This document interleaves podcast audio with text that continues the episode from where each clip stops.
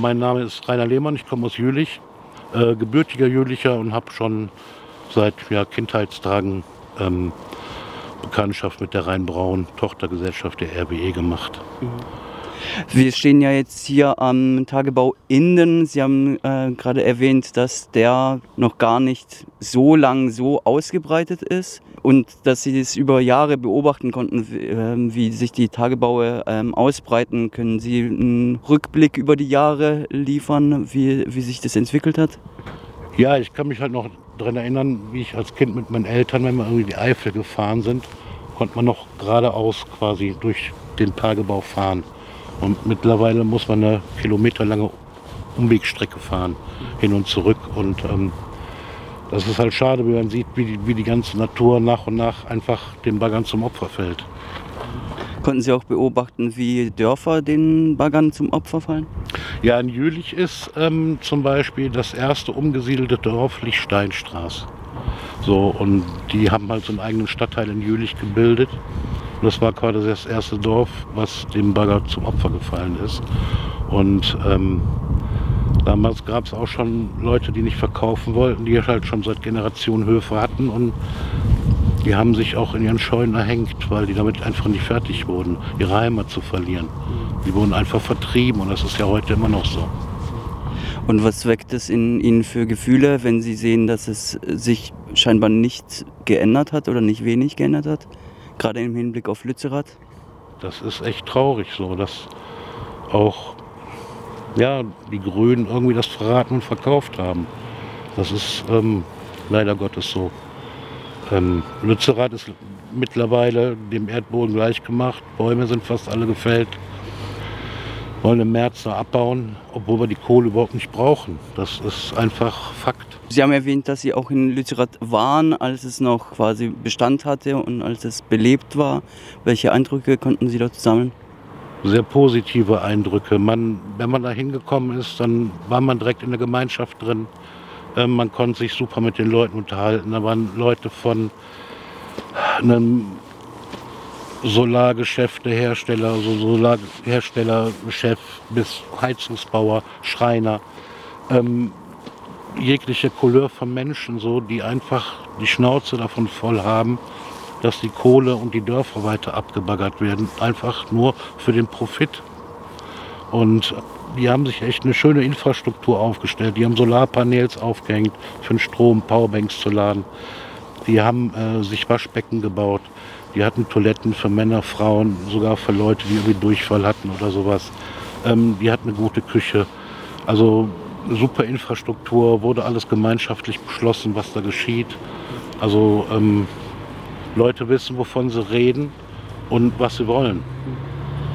Teilweise wurde äh, jedoch auch kritisch ähm, das betrachtet und gesagt, ja, die Anwohnerinnen seien ja schon längst äh, umgesiedelt worden, würden da gar nicht mehr wohnen und es sei ein totes Dorf. Hatten Sie das ein, äh, den Eindruck, dass es ein totes Dorf gewesen ist?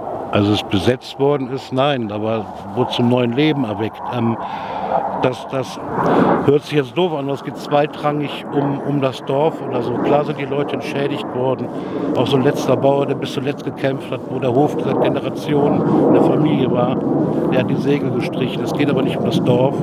Es geht darum, dass die über 250 Millionen Tonnen Kohle im Boden bleiben und nicht verbrannt werden. Darum geht es. Weil viele sagen, oh, das Dorf, die sind doch entschädigt worden. Ja, sind sie. Sie sind aber ihre Heimat vertrieben worden, das darf man auch nicht vergessen, weil sehr viele alte Höfe waren. Und ähm, andersrum, die Kohle muss einfach am Boden bleiben. Darum geht's. Wir haben genug andere Möglichkeiten. Und wenn Sie jetzt hören, die Argumentationslinie von RWE und, sage ich jetzt mal, die die politischen Verantwortlichen, dass da ja auch ähm, Arbeitsplätze dranhingen würden. Äh, würde man jetzt irgendwie die Tage, äh, den Tagebau Garzweiler 2 jetzt im konkreten Fall von heute auf morgen stoppen? Was sagen Sie dazu? Ähm, wenn man im Internet schaut, rühmt sich ja RWE, dass die ja auch die Größten der erneuerbaren Energie sind. Dann sollen sie die Arbeiter auf Windräder umschulen oder Solaranlagenmechaniker oder so in der Hecke. Dann gibt es genug, denke ich mal. Da müssen die Leute nicht irgendwie arbeitslos werden. Das, das muss nicht sein. Aber wenn man sich im Internet auch rühmt, dass man einer der größten der regenerativen Energielieferanten ist, dann kann man das doch auch ausbauen und sagen so, wir machen jetzt Schluss damit. Und dann würde RWE zehnmal mehr Sympathieträger gewinnen als so. Jetzt ist ja die Klimakrise und der Klimawandel ja schon am Laufen und es scheint immer noch kein Punkt der Erleuchtung in der Politik und in der Wirtschaft äh, da zu sein. Bereitet Ihnen das Sorge? Ja, das macht schon traurig, dass die Leute nicht aufwachen, dass es immer, unterm Strich immer ums Geld geht. Das ist echt traurig. So, und wenn man sich das hier so anguckt, dass ähm, da vorne kann man es auf so einer Schautafel sehen, man will so einen See errichten, ein Erholungsgebiet. Aber wenn man sich die Dürresommer der letzten Jahre anguckt, die Pegelstände vom Rhein, womit man sowas hier auffüllen möchte, äh, bezweifle ich, dass es überhaupt funktioniert. Und äh, das Renaturieren funktioniert vielleicht auch nur ein bisschen, weil die gute Erde, die oben drauf war, hat RWE längst verkauft. Ja, und ich meine, es dauert ja auch eine Weile, bis ein Wald zum Beispiel nachwächst. Ja, das ähm, sieht man am Hambacher Forst, wo man leider Gottes nur so ein kleines Stück ähm, retten konnte. Also ich kann mich als Kind noch daran erinnern, haben als ich vier, fünf war, sind wir mit meiner Mutter da hingefahren, haben wir eine Schnitzeljagd im Hambacher Forst gemacht. Das ist einfach nicht mehr möglich mit dem Kleinteil, also was da über ist und sowas. Und das ist so nah an der Grube dran, der wird kurz oder lang eh vertrocknen. Sie meinen, dass hier in der Region auch Schäden zu beklagen sind äh, wegen der Grundwasserabsenkung. Können Sie noch mal sagen, was da genau dran ist? Also das war schon in meiner Jugend so, dass äh, als der Tagebau Hambach richtig groß wurde, die das Grundwasser abgepumpt haben, selbst in Jülich Bergbauschäden halt so hieß es damals, passierten, dass Häuser Risse bekommen haben, das Grundwasser abgepumpt wurde und dadurch sich der Boden gesenkt hat. Und teilweise halt unterschiedlich. Und dadurch wurden dann halt äh, Risse in Häusern. Manche mussten, glaube ich, sogar abgerissen werden und einige konnten in so Wannen gesetzt werden und halt repariert werden. Aber das waren halt schon so sichtbare Schäden. Und welche Schlüsse ziehen Sie dann daraus? Ja, dass halt auch der Boden immer trockener wird. Und wenn wir jetzt sowieso den Klimawandel haben, heiße Sommer, nur noch verregnete Winter, waren jetzt auch wieder knapp vom Hochwasser, dass man da nicht aufwacht, verstehe ich nicht. Also gerade RWE gibt, weiß ich nicht, wie viele Kraftwerke und vier, fünf davon sind die schlimmsten von RWE, die da CO2 in die Luft pusten. Dass man da nicht schlau wird, das verstehe ich nicht. Aber scheint immer noch der beste Profit zu sein. Wenn Sie die Möglichkeit hätten, ähm, eine Forderung an RWE zu stellen, wie aber auch an politisch Verantwortliche wie eben die Grüne, ähm, was, welche Forderungen würden Sie denn stellen? Ja, RWE müsste das so schnell wie möglich stoppen. Einfach aufhören, diese Kohle abzubauen. Allein diese Grundwasserabsenkung und so ist ein tierischer Umweltschaden sollen die Leute umstellen, umschulen auf ihre Windräder zum Warten, Solaranlagen.